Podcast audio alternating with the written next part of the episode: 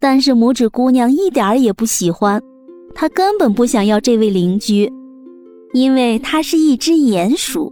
她来串门，穿着黑色丽绒裘皮大衣。她富极了，有学问极了。田鼠这么说。而且她的家要比田鼠的家大了足有二十倍。虽然有学问，可是她根本不喜欢太阳和美丽的花朵。他净说太阳和花儿的坏话，因为他从来没有见过太阳和花儿。拇指姑娘必须唱歌。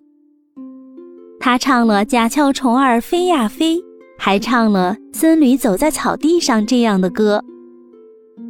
后来，鼹鼠喜欢上她了，是因为她美妙的声音的缘故。不过，他没有说什么，他是很有心计的。他新近在地里刨了一条长长的通道，通到田鼠的家。田鼠和拇指姑娘得到允许，可以随时在里面散步，但是他要他们不要害怕躺在通道里的死鸟，那是一只完整的鸟。有羽毛，还有喙。鸟显然是冬天到来的时候才死了，被埋掉的。它被埋的地方，恰好就是它刨通道的地方。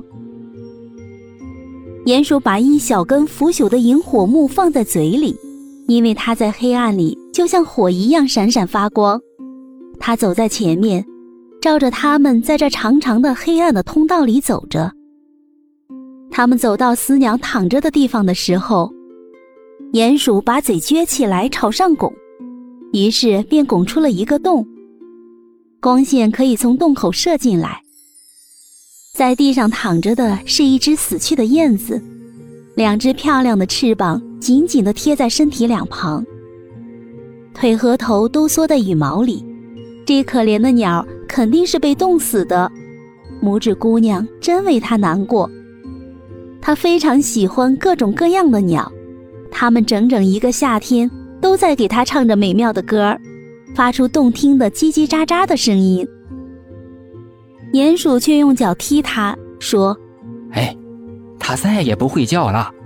头生变成一只小鸟，一定是很可怜的。天啊！但愿我的孩子不是这样。这么一只鸟，除了叽叽喳喳之外，什么也没有。到冬天还得饿死。”是啊，你这位通情理的男子当然可以这么说。”田鼠说道，“冬天来了，燕子除了叽叽喳喳外还有什么？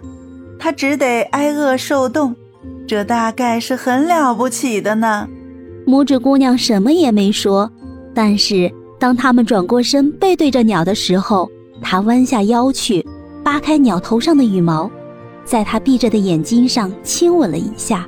说不定它就是夏天给我唱顶好听的歌的燕子呢，他想到，它给我带来多少快乐啊，亲爱的，美丽的燕子。